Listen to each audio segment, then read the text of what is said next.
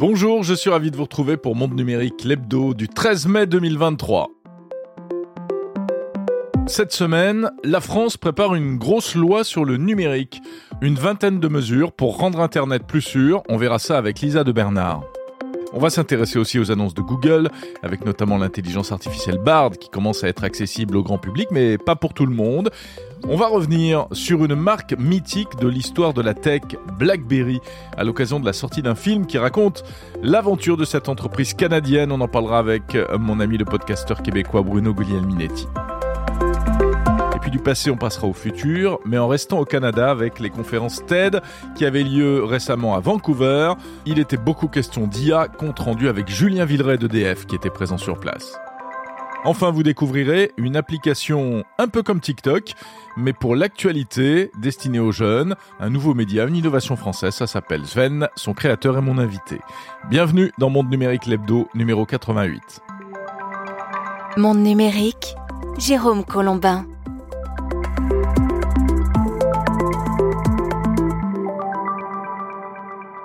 Ravi de vous retrouver pour ce nouvel épisode un peu enrhumé, désolé pour cette voix à la Robocop. Monde numérique ne change pas pour autant. Chaque samedi, 40 minutes de news et d'interviews consacrées au meilleur de la tech, parfois aussi au pire.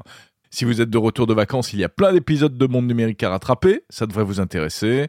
Vous pouvez aussi écouter la web radio sur le site mondenumérique.info. Que vous soyez un pro de la tech ou un simple curieux, cette émission est faite pour vous. L'actu de la semaine. Et l'actu de la semaine, c'est bien sûr avec Lisa de Bernard. Salut Lisa. Salut Jérôme. Et on commence avec un plan du gouvernement pour sécuriser Internet. Vaste programme.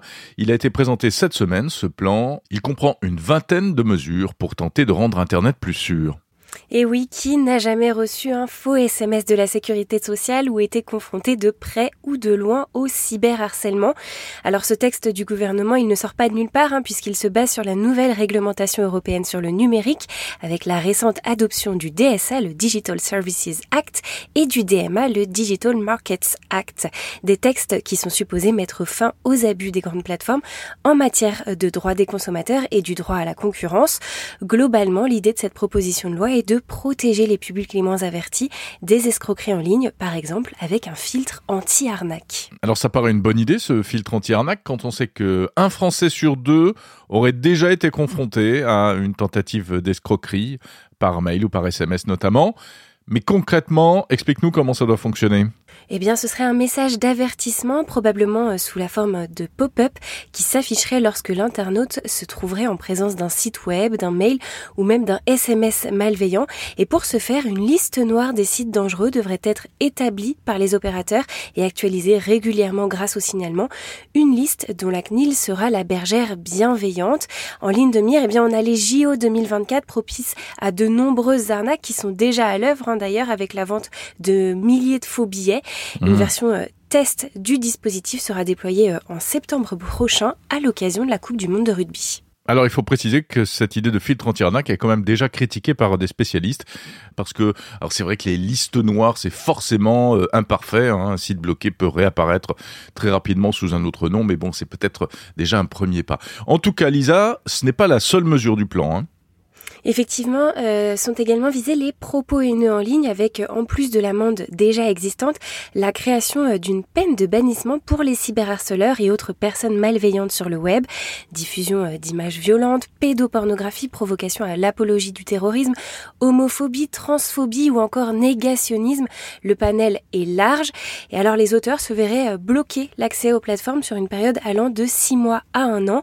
En revanche, le grand point d'interrogation, et c'est ce qui rend cette proposition euh, critiquable, pardon, c'est quid de la euh, création de nouveaux comptes? Eh bien, ce sont les plateformes qui s'y colleront. Régulation oblige, sous peine de se voir infliger jusqu'à 75 000 euros d'amende. Le dispositif euh, est pourtant encore extrêmement flou à ce stade, le mail ou le numéro de téléphone étant facilement contournable quand l'adresse IP pourrait pénaliser un foyer entier.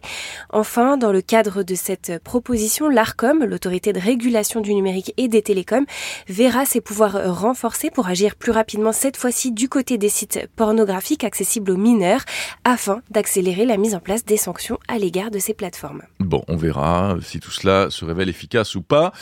Euh, encore un mot dans un registre un petit peu différent. Euh, L'intelligence artificielle va faire son entrée dans les maisons France Service. Oui, à partir de septembre prochain, 200 agents de France Service vont tester une sorte de chat GPT de l'administration. Le but est bien aider à répondre rapidement aux questions des usagers. L'objectif est d'améliorer l'efficacité des démarches administratives. La confidentialité des données sera garantie et un premier plan bilan, sera euh, réalisé en février 2024. Hmm, c'est pas mal ça. C'est vrai que finalement le, principal intérêt d'un chatbot, c'est quand même de trouver facilement de l'information. Euh, c'est plus facile que d'aller fouiller sur Google. D'ailleurs, Google l'a bien compris. Bah Google, justement, il mise euh, plus que jamais sur l'intelligence artificielle. Le géant américain a dévoilé cette semaine une batterie de nouveaux services euh, à base d'IA. Hein. C'était lors de la keynote d'ouverture, de la conférence Google I.O. Alors plein de services, ça va de la rédaction automatique d'emails, c'est impressionnant, à la retouche photo, mais de la retouche photo hyper sophistiquée. Je vous invite d'ailleurs à écouter le, résumé de ces, euh, ces annonces dans l'épisode bonus de Monde Numérique daté du 11 mai. Mais parmi les annonces Lisa, il faut noter surtout l'évolution de Google Bard, le moteur de recherche boosté à l'IA. Oui, alors tout d'abord, euh, Bard va désormais s'appuyer sur la nouvelle génération de son modèle de langage avancé, Palm 2. Il est divisé entre, en quatre variantes, répondant euh, chacune à des besoins bien spécifiques. Et d'ailleurs, ils ont été gratifiés de petits noms très mignons, gecko, loutre, bison et licorne pour la version la plus avancée. Voilà, hein, on se refuse rien chez Google. Euh, plus sérieusement, Palm 2 se veut euh, ultra performant avec par exemple des connaissances avancées en mathématiques et en médecine qui lui permettraient par exemple de décrypter une radiographie. la vie des développeurs sera également simplifiée avec la possibilité de déboguer plusieurs lignes de code et pourquoi pas, hein, par la suite, de les traduire, euh, de traduire les commentaires en coréen. Et oui, puisque Google c'est mondial. Hein. Euh, l'un des piliers de, de, la stratégie du groupe américain, on le voit bien, c'est l'intégration de Bard dans tout l'écosystème de la marque.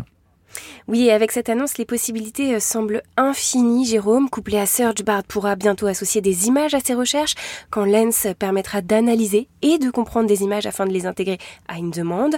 Google Doc et Gmail ne sont pas en reste, puisque l'export de résultats devrait être fluidifié. Google Maps ne sera pas oublié non plus.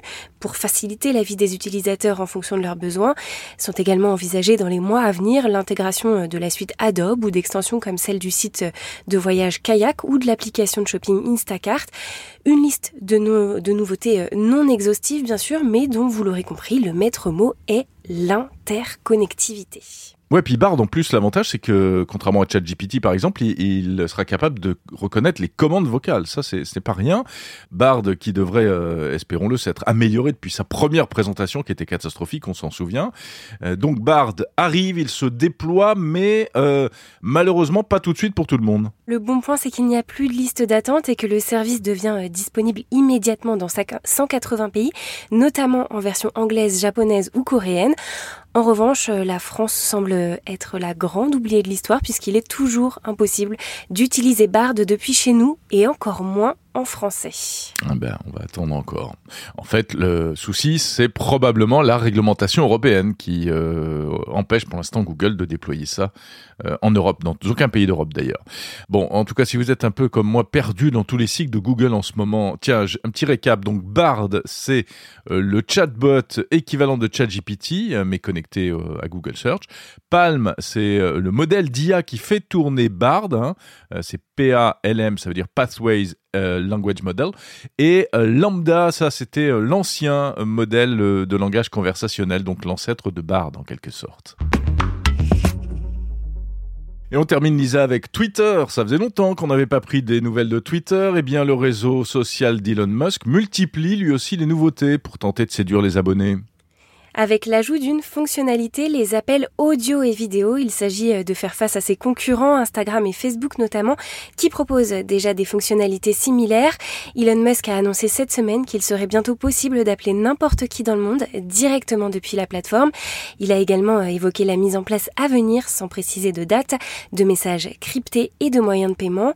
Rien de trop révolutionnaire dans les faits, mais c'est un nouveau pas pour le milliardaire qui a affiché dès son rachat sa volonté de faire de Twitter une sorte de super app à tout faire. Voilà, et Twitter qui devrait avoir un nouveau PDG bientôt, en tout cas Elon Musk euh, l'a annoncé, il va passer la main dans six semaines, dit-il. Son remplaçant pourrait être une remplaçante. Alors on enregistre cette émission, il pourrait s'agir de Linda Yacarino, qui est actuellement responsable de la publicité et des partenariats du groupe média euh, NBC Universal. Voilà, merci Lisa de Bernard pour l'actu tech de la semaine. Merci Jérôme, à la semaine prochaine. Allez, encore une petite news cette semaine, c'est ChatGPT, le chatbot de la société OpenAI, qui pourrait bien connaître ses premiers déboires. Je vous en parle dans la version premium de Monde Numérique Lebdo sur Apple Podcast. L'innovation de la semaine. L'innovation de la semaine, c'est une news que j'ai repérée sur le site euh, Futura. Des chercheurs auraient mis au point une batterie comestible, une batterie qui se mange, ou en tout cas qui peut s'avaler sans danger pour l'organisme. Il s'agit de chercheurs italiens de l'Institut italien de technologie qui ont mis ça au point avec le soutien du Conseil européen de la recherche. C'est une petite batterie minuscule composée à base euh, de produits qui viendraient quasiment de la vie de tous les jours. Alors il y aurait de la riboflavine, c'est-à-dire de la vitamine B2 utilisée pour l'anode de la batterie, de la quercétine que l'on trouve notamment dans les capres et qui serait utilisé pour la cathode, le tout associé à des algues en guise de séparateur et encapsulé dans de la cire d'abeille avec un soupçon de feuilles d'or, ça ne gâche rien, ça fait luxe, mais c'est surtout pour assurer les contacts.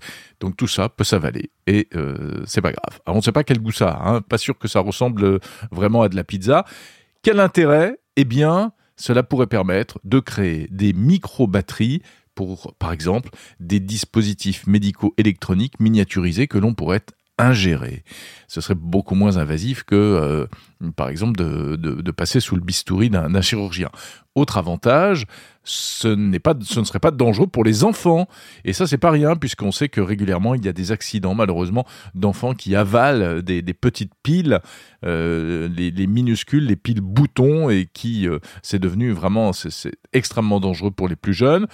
Bon, pour l'instant, cette pile qui peut se manger est encore un prototype. Elle n'est pas très puissante. Elle permettrait d'émettre euh, une tension de 0,65 volts, c'est faible, mais parce que ça, c'est pas dangereux pour les humains, et, mais ça pourrait monter jusqu'à un courant de 48 ampères, toujours selon le site Futura, pendant une douzaine de minutes. Voilà, il ne reste plus maintenant qu'à inventer euh, d'autres composants ingérables, euh, enfin qu'on pourra ingérer donc euh, pour fabriquer peut-être eh bien l'électronique digérable de demain. Si vous voulez en savoir plus, je vous mets le lien en description de cet épisode.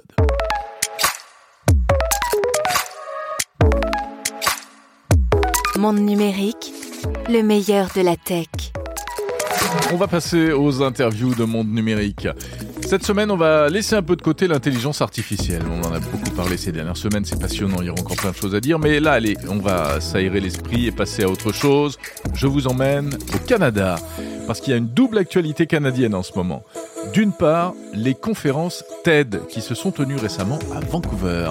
On va en parler tout à l'heure avec Julien Villeray d'EDF. Bon, en réalité, ce sera encore l'occasion de parler un peu d'intelligence artificielle. Mais avant cela, eh bien, un film et surtout une histoire sont à la une. L'histoire d'une marque mythique qui a bercé la jeunesse de toute une génération. Comment ça s'appelle? Ça s'appelle un Blackberry. Oh. Essayez d'écrire avec les pouces.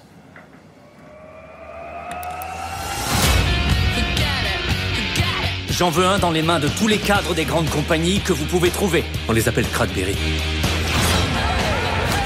Il y a presque 40 ans, en mars 1984, une petite entreprise canadienne voit le jour.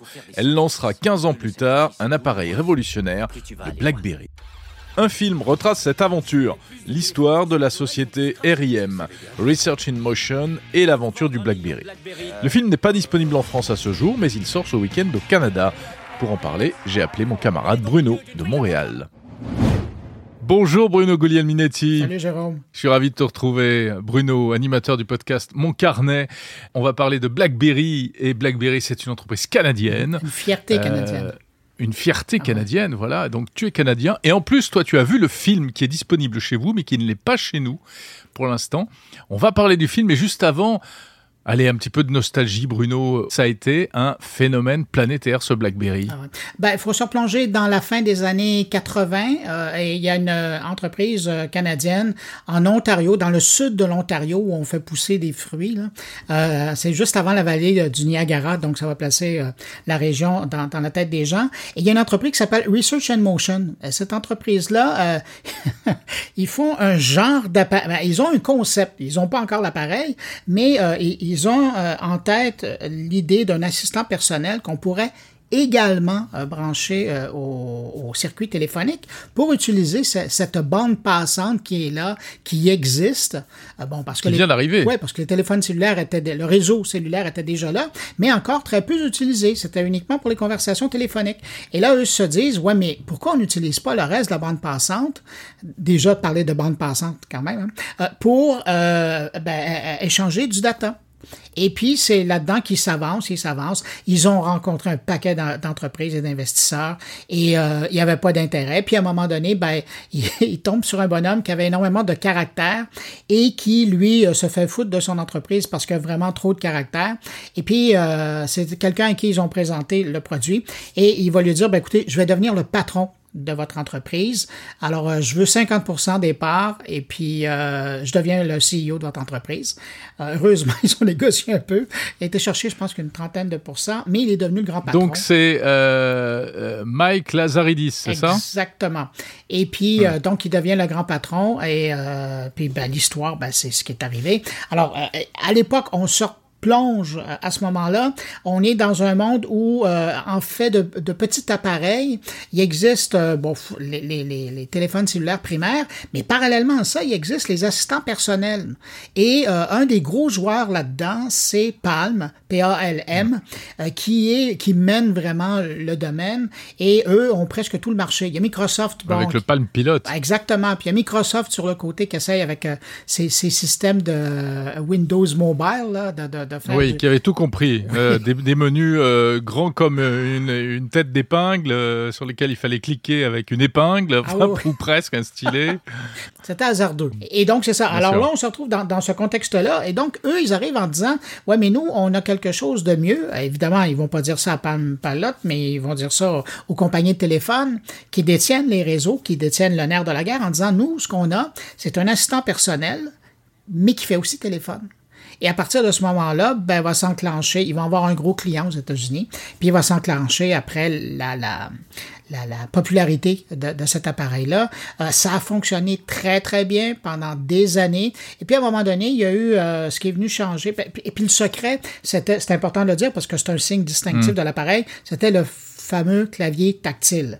Euh, oui, avec des touches. Oui, et c'est là où les gens prenaient à utiliser leur pouce pour faire autre chose que pour faire de l'autostop à cette époque-là. et c'était donc de prendre les doigts et de d'écrire son, son, message comme ça. Là, on, a l'air fin parce que tout le monde a appris ça là, depuis. C'est presque dans l'ADN des humains d'aujourd'hui. Mais à l'époque, c'était pas naturel. Et là, on utilisait nos deux pouces puis on écrivait des textes. Et ça, euh, ça a fait euh, la pluie et le beau jour pendant longtemps. Puis un jour mm. est arrivé un appareil, Steve Jobs a présenté l'iPhone. Et là, ça a été ça a été assez bouleversant chez euh, Research Motion, qui d'ailleurs, à, partir de ce moment-là, s'appelait BlackBerry. Et puis, ils ont, euh, ils ont dit, bon, ben nous, on, doit réagir à ça. Alors, ils ont fait disparaître le clavier, mais ça n'a pas marché parce que les fidèles hmm. Voulaient avoir le clavier. Alors, ils ont ramené le clavier. Et puis, euh, mais malheureusement, dans l'histoire, c'est que la, volonté des usagers a été plus forte que la volonté des administrateurs de réseau, d'entreprise. Et tranquillement, pas vite, ben, les gens à l'interne de différentes entreprises et même des gouvernements, hein, des administrations publiques, ont dit non, nous, on va avoir un iPhone. Et c'est moi qui rajoute, c'est plus cool. Et euh, donc, tranquillement, pas vite, ben, BlackBerry disparu des listes de commandes et puis à un moment donné, c'est carrément disparu. Mais euh, le BlackBerry, et je suis sûr que tu t'en souviens comme moi, alors la particularité, c'était donc ce clavier à touche, et aussi quelque chose qui n'existait pas encore sur les autres mobiles, c'était euh, ce qu'on appelait le push mail, c'est-à-dire qu'on recevait ces mails sans avoir rien à faire et on était notifié. Et euh, ce qui est assez euh, innovateur, c'est que très rapidement, eux, ils ont encrypté leur messagerie. Et donc, ça faisait partie de cette magie-là. Et c'est pour ça que les administrations publiques, tous les politiciens euh, et les grands banquiers, les grands financiers adoraient cette affaire-là parce que personne, à part de son interlocuteur, arrivait à, à, capturer et à comprendre la messagerie qui s'échangeait, alors que le courriel, lui, était transparent comme une carte postale à cette époque-là. Donc, et, et, et, ça, et d'ailleurs, encore aujourd'hui, il y a énormément de pièces à conviction dans de nombreux procès qui euh, sont des messages envoyés par BlackBerry et il est impossible de les, de, de les décoder. Alors, euh, et, et, ça, c'est ouais. anecdotique, mais c'est important à dire. Et il y avait autre chose, le fameux BBM, le BlackBerry Messenger. Et ça, c'était un, carton auprès euh, des plus jeunes. Oui, ben c'est l'ancêtre des, des, des, messageries euh, actuelles euh, qu'on connaît, et puis ça permettait. Et d'ailleurs, c'est ça, la BlackBerry, à un moment donné, parce qu'ils sont, ils sont vraiment concentrés dans le marché de, de des sérieux, là, des cols blancs avec euh, du monde financier et, des gouvernements. Mais à un moment donné, ils ont vu que justement, il y avait un marché qui était intéressé. Ils ont un peu rajeuni leur appareil, mais bon, évidemment, quand l'iPhone est arrivé, ça, ça ça a pris, ça a pris tout, le bord tout a volé en éclats. Ouais. Ça a été, non, mais ça a, été un, ça a été un psychodrame. Hein. Mais il y avait, il y avait les accros hein, qu'on appelait les crackberries. Oui. Même, euh... Ah oui, puis il y avait, et c'est là qu'on a vu les premiers problèmes de dépendance. Au, ouais. au, téléphone. Mmh. Et tu sais, aujourd'hui, bon, euh, on en parle puis presque avec un sourire, même si c'est un grand problème. Les gens qui passent vraiment leur vie le nez dans leur téléphone. Et c'est vraiment à partir du BlackBerry qu'on a commencé à avoir ces ennuis-là. Que je peux faire pour vous Ok, il faut vous imaginer un beeper, téléphone cellulaire et une messagerie électronique dans un seul appareil. Il y a un signal gratuit d'Internet sans fil disponible à travers l'Amérique du Nord et personne n'a trouvé une façon de s'en servir. Vous voyez, c'est comme la force. Alors Bruno Guglielminetti, ce film Blackberry euh, retrace donc euh, eh bien toute l'aventure, la naissance de la société, des premiers produits, etc. Je l'ai dit, il n'est pas disponible en France. En revanche, il est disponible chez toi au Canada. Tu l'as vu Qu'est-ce que tu en penses? Euh, Que vous devriez vous acheter un billet d'avion. Ah, faut pas me tenter parce que je vais, je vais bientôt venir te voir, bon, justement, bon. Bruno. On en reparlera. Alors, on espérait que le, le, le, film est encore à l'affiche à ce moment-là. Mais plus sérieusement, oui, si vous avez l'occasion de. Un, un, peu comme. Euh, ça m'a fait penser au, au biopic là, de Steve Jobs, celui sur Mark Zuckerberg. On est dans la même veine. Hein? C'est vraiment une mm -hmm. époque, euh, fin des années 80, début 90. Euh, c'est le boom euh, de la technologie, l'époque des startups. si vous avez connu cette époque-là ou si vous vous êtes de cette époque-là, vous, ça va vous faire sourire parce que euh, c'est des beaux moments, on sent l'effervescence et le réalisateur arrive à bien capter cette affaire-là et à bien reproduire ça à l'écran. Puis bon, ben pour euh, ceux qui n'ont pas connu ça, ben il va y avoir énormément de sourires aussi, mais un peu parce qu'ils vont en rire. Euh, c'est il y a beaucoup de caricatures de l'époque, mais c'est là mm -hmm. et c'est ça, ça, ça s'est passé comme ça. Mais sinon, on, un peu comme le biopic de, de, Steve Jobs et celui de Mark Zuckerberg, évidemment, on ne peut pas faire tenir en une heure et demie euh, des années et des années. Alors, il y a des choix ouais. éditoriaux qui ont été Donc, faits. Donc, il manque des choses. Il y a des raccourcis. Exactement. Il y a des raccourcis. Euh, il y a de la caricature de personnages. Euh, par exemple, le grand patron, le, le PDG là, de, de Lazarus, là, de, qui, il est oui, il avait un caractère et il a toujours un caractère, mais dans le film, c'est affreux parce que du moment qu'il y a un vieux téléphone traditionnel dans les mains, il est toujours en train de le détruire. Et il le lance, il le frappe sur, sur des structures. Donc, c'était vraiment, dans le film, c'est un personnage colérique, mais presque dangereux. Là. Tu veux ah, pas ouais, être ouais. à lui à un mètre de près. Euh, ben, dans la vie, c'était c'était moins pire que ça. Euh, mm. Et puis aussi, bon, ben, il y a toute l'équipe qui est autour de ça, qui c'est un peu... Euh, c'est un peu romancé, évidemment, pour que ce soit agréable à passer. Mais essentiellement, l'histoire, il est là. Et, et, et l'ADN du BlackBerry, il est là. Et, et c'est là qu'on sent le cheminement d'entrepreneurs avec des échecs, avec des barrières, mais on les sent toujours avancer. Puis, je, je vous dis pas la fin. Ben, de toute façon, la fin, on sait que ça a été la mort de l'appareil. on a mais, une petite idée quand ouais, même. Hein. Mais la scène finale, enfin, la, la, la, scène ouais. de la fin, là, euh, c'est, c'est, ça, ça vous prend un peu euh, au cœur. Ah oui? Ouais. Merci beaucoup Bruno Guglielminetti. On te retrouve évidemment chaque semaine dans ton podcast Mon Carnet. Faut vendre un million de Blackberry. Euh, euh... On est au milieu d'une prise de contrôle hostile le film Blackberry, réalisé par Matt Johnson avec euh, notamment Jay Baruchel et Glenn Howerton. Si les grandes innovations technologiques du passé, comme ça vous intéresse, euh, j'en profite pour euh, vous rappeler l'existence du site TechTime que j'ai créé. Allons-y, faisons un peu de pub. Euh, techtime.fr qui permet d'explorer l'histoire des technologies de ces 50 dernières années. Euh, vous y trouverez toutes les dates des grands événements, euh, les produits, les marques qui ont marqué l'histoire de la tech. avec une nouveauté récente, la possibilité de naviguer par pays. Et puis, des, et puis de nouveaux articles sur les événements récents comme l'arrivée de ChatGPT, etc., etc. Donc tech-time.fr.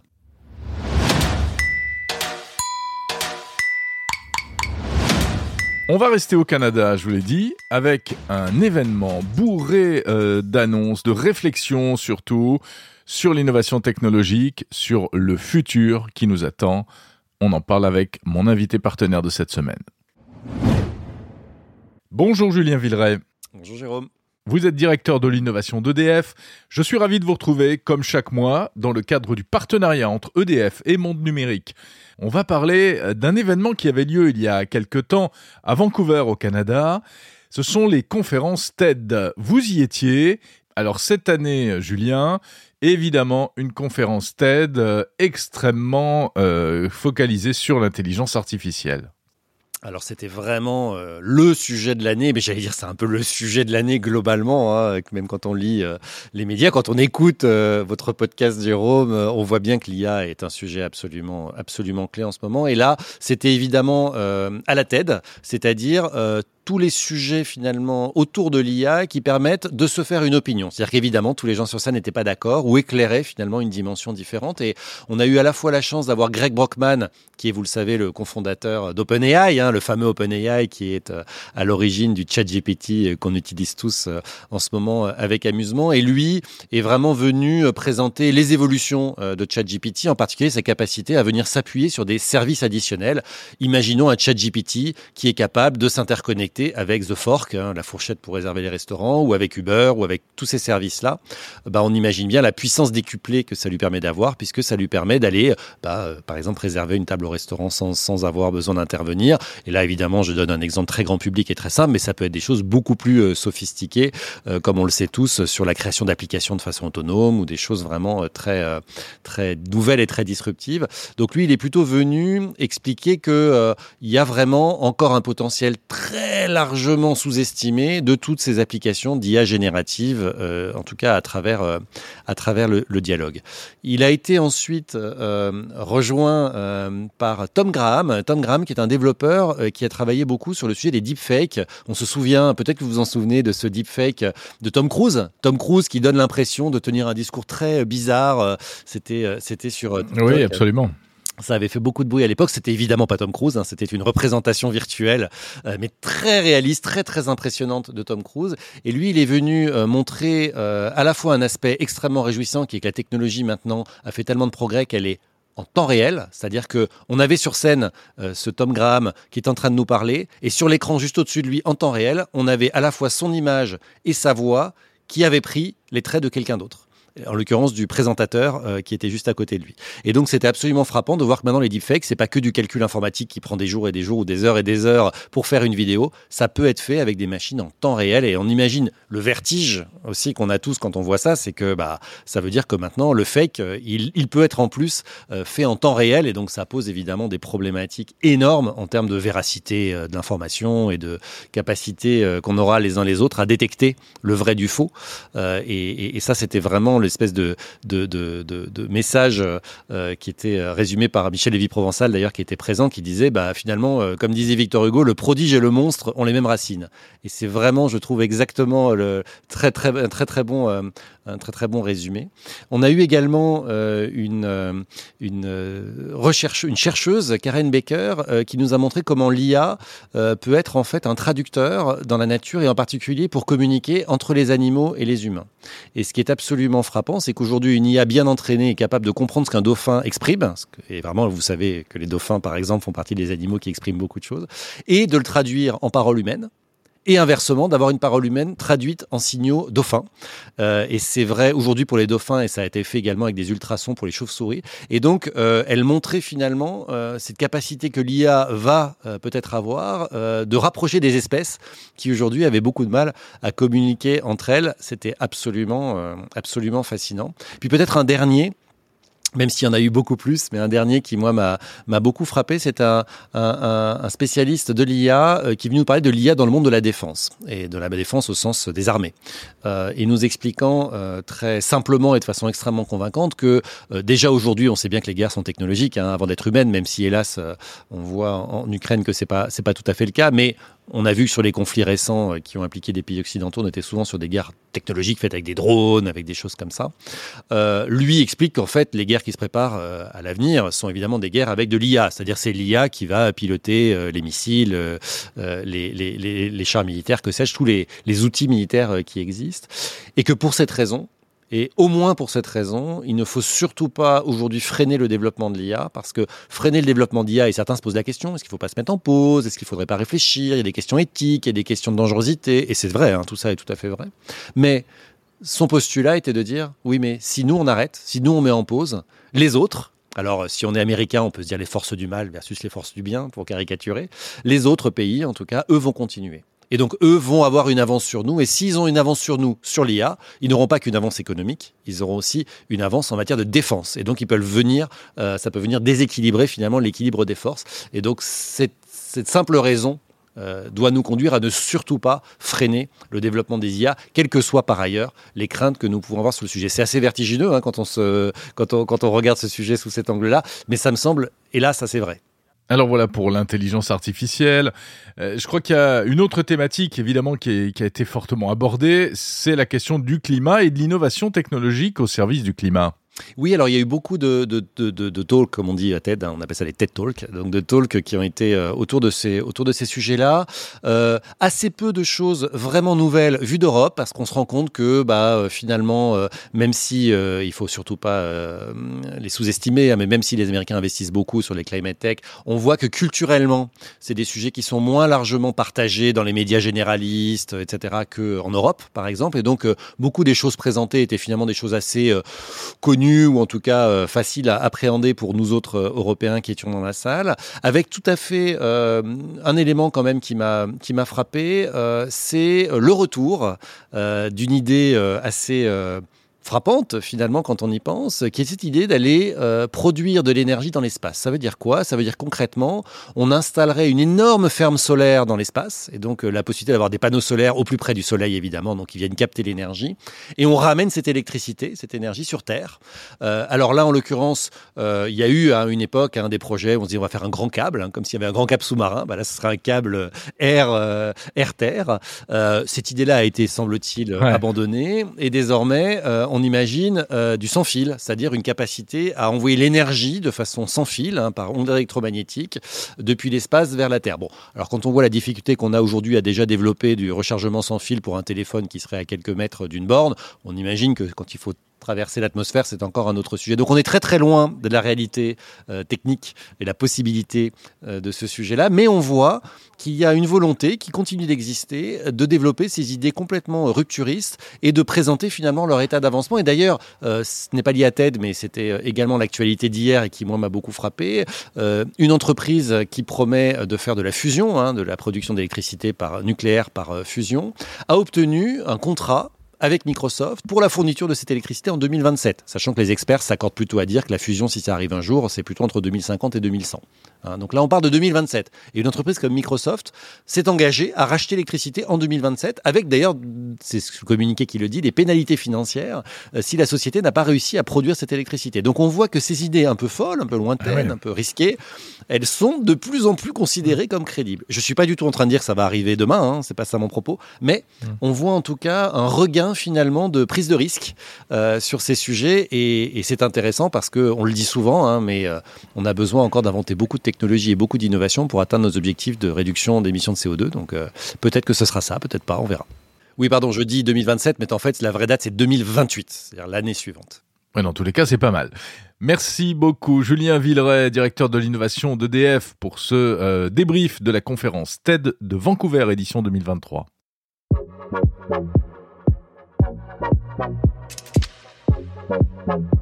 Allez, troisième interview de la semaine, on va s'intéresser aux réseaux sociaux.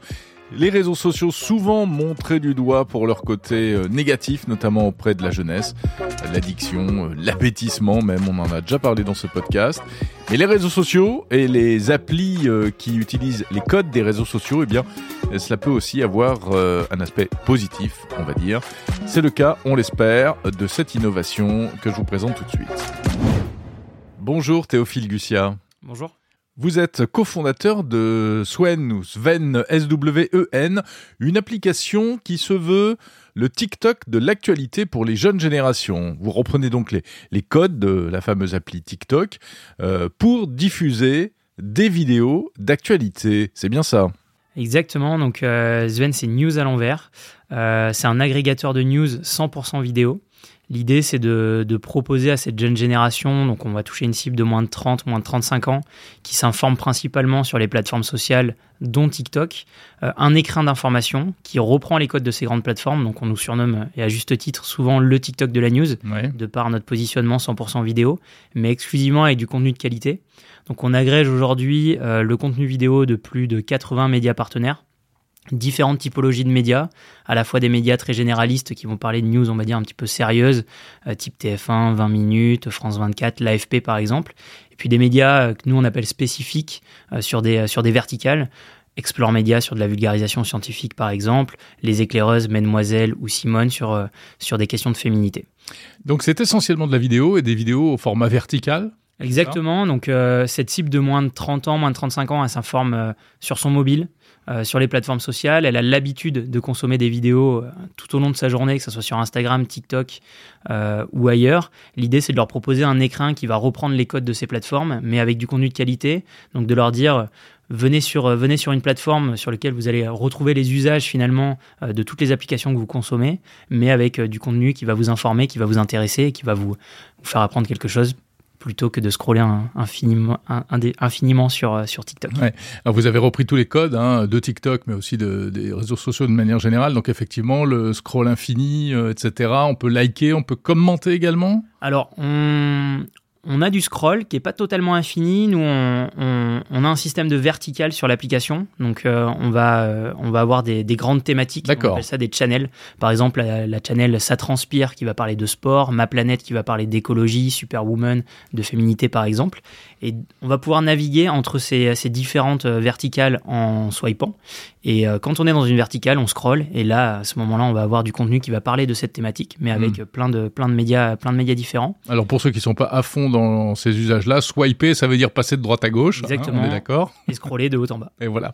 Exactement. Euh, et, donc on peut, euh, on peut interagir. Euh, on peut interagir. On a un petit peu révolutionné aussi le commentaire. on sait que le, commentaire texte sur les, sur les plateformes n'a finalement peu d'intérêt et pour les utilisateurs et pour les médias.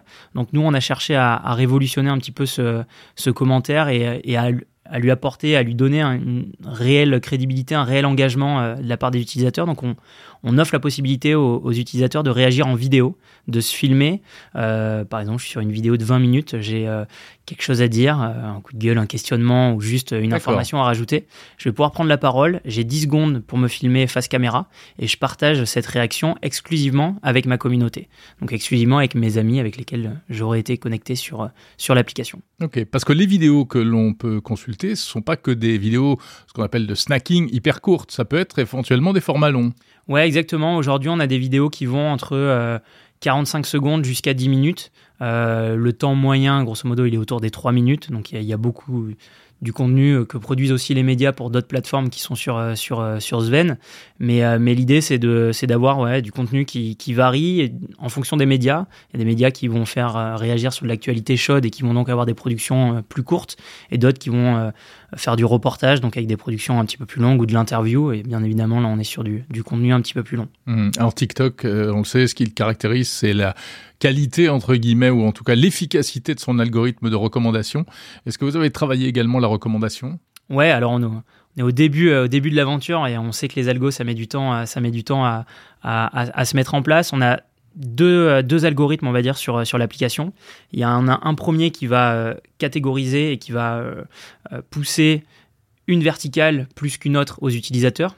Donc ça, cet algo, il est, il est surtout basé sur du déclaratif. Donc quand je, quand je, je crée un compte sur, sur l'application, je vais euh, donner les quelques thématiques qui m'intéressent ouais, Je dis ce qui m'intéresse au départ. Exactement. Donc ça, ça nous permet de, de, de, de pousser à une personne qui aime le sport. Bah, la verticale, ça transpire parmi les premières, euh, les premières chaînes qui lui sont proposées plus euh, bien évidemment l'actualité quand il y a une verticale qui, qui, qui fait l'actualité sur un jour bah, bien évidemment elle est, elle est parmi les premières. Une fois qu'on est dans cette verticale il y a un, un, deuxième algo qui va prendre en compte différentes variables. La première c'est la fraîcheur de l'actualité donc euh, quelle est la date de publication de cette vidéo. Il y a l'engagement. L'engagement il se, il se mesure de différentes manières. Le taux de complétion de la vidéo est-ce que les utilisateurs ont regardé euh, plus ou moins longtemps cette, -hmm. ce contenu. Est-ce qu'ils ont réagi? La feature, euh, la feature de réaction vidéo dont on parlait tout à l'heure, le like euh, qui est également présent sur, sur l'application. Et puis après, il y a une, une dernière variable qui est une variable de découverte et de diversité. Donc on va ajouter du scoring à, des vidéos et à des médias que l'utilisateur consomme peu. Par exemple, vous êtes sur l'application, on voit que vous consommez euh, tous les médias sauf 20 minutes. Bah, dans une verticale, vous êtes dans une thématique dans laquelle 20 minutes à poster du contenu. On va faire remonter le contenu de, de 20 minutes pour que vous puissiez découvrir ou redécouvrir ce média. C'est-à-dire qu'on reproche souvent aux réseaux sociaux bah, le phénomène de bulle qui enferme toujours dans le même genre de contenu. Vous, vous essayez de casser cette bulle. Exactement, on prend vraiment le contre-pied. L'idée euh, de, de, la mission, la mission de Zen, c'est vraiment redonner le pouvoir à la jeune génération de bien s'informer. Donc de se forger aussi sa propre opinion. Il y a plein de défis qui attendent la génération euh, d'aujourd'hui et de demain. L'idée c'est qu'ils soient armés et bien armés en matière d'information.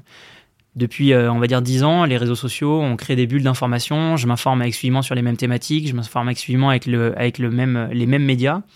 Non, il y a une richesse en France notamment et partout dans le monde avec différentes typologies de médias qui vont traiter une, news potentiellement de manière différente. L'idée c'est de proposer à l'utilisateur de lui se forger sa propre opinion et que euh, on vient ra rajouter dans cette dans, dans, dans nos algorithmes bah, ce côté découverte diversité qui fait euh, qu'à un moment donné l'utilisateur il va être confronté à un contenu qu'il regarde peu voire pas du tout. Swen, donc on rappelle le nom, euh, Swen ou Sven. Euh, merci beaucoup Théophile Gussia de Swen. Merci beaucoup.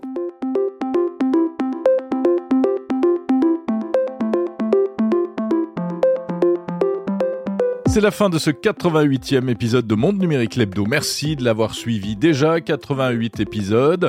Ce podcast lancé en juin 2021. Merci d'être au rendez-vous et d'être surtout de plus en plus nombreux. Vous pouvez retrouver toutes les interviews et tous les épisodes sur le site mondenumérique.info, sur toutes les plateformes de podcast évidemment aussi. N'oubliez pas de noter, de mettre 5 petites étoiles sur les plateformes de podcast et des commentaires. Euh, bien entendu, c'est très appréciable. Je vous en remercie Merci par avance. Vous pourrez écouter dans les épisodes récents de Monde Numérique de nombreuses interviews consacrées à l'intelligence artificielle qui est le gros sujet du moment et je vous prépare pour dans quelques temps d'ailleurs une petite compile de tout ça afin de, de, de donner du sens à cette véritable révolution qu'on est en train de vivre. Très bonne semaine, plein de tech, salut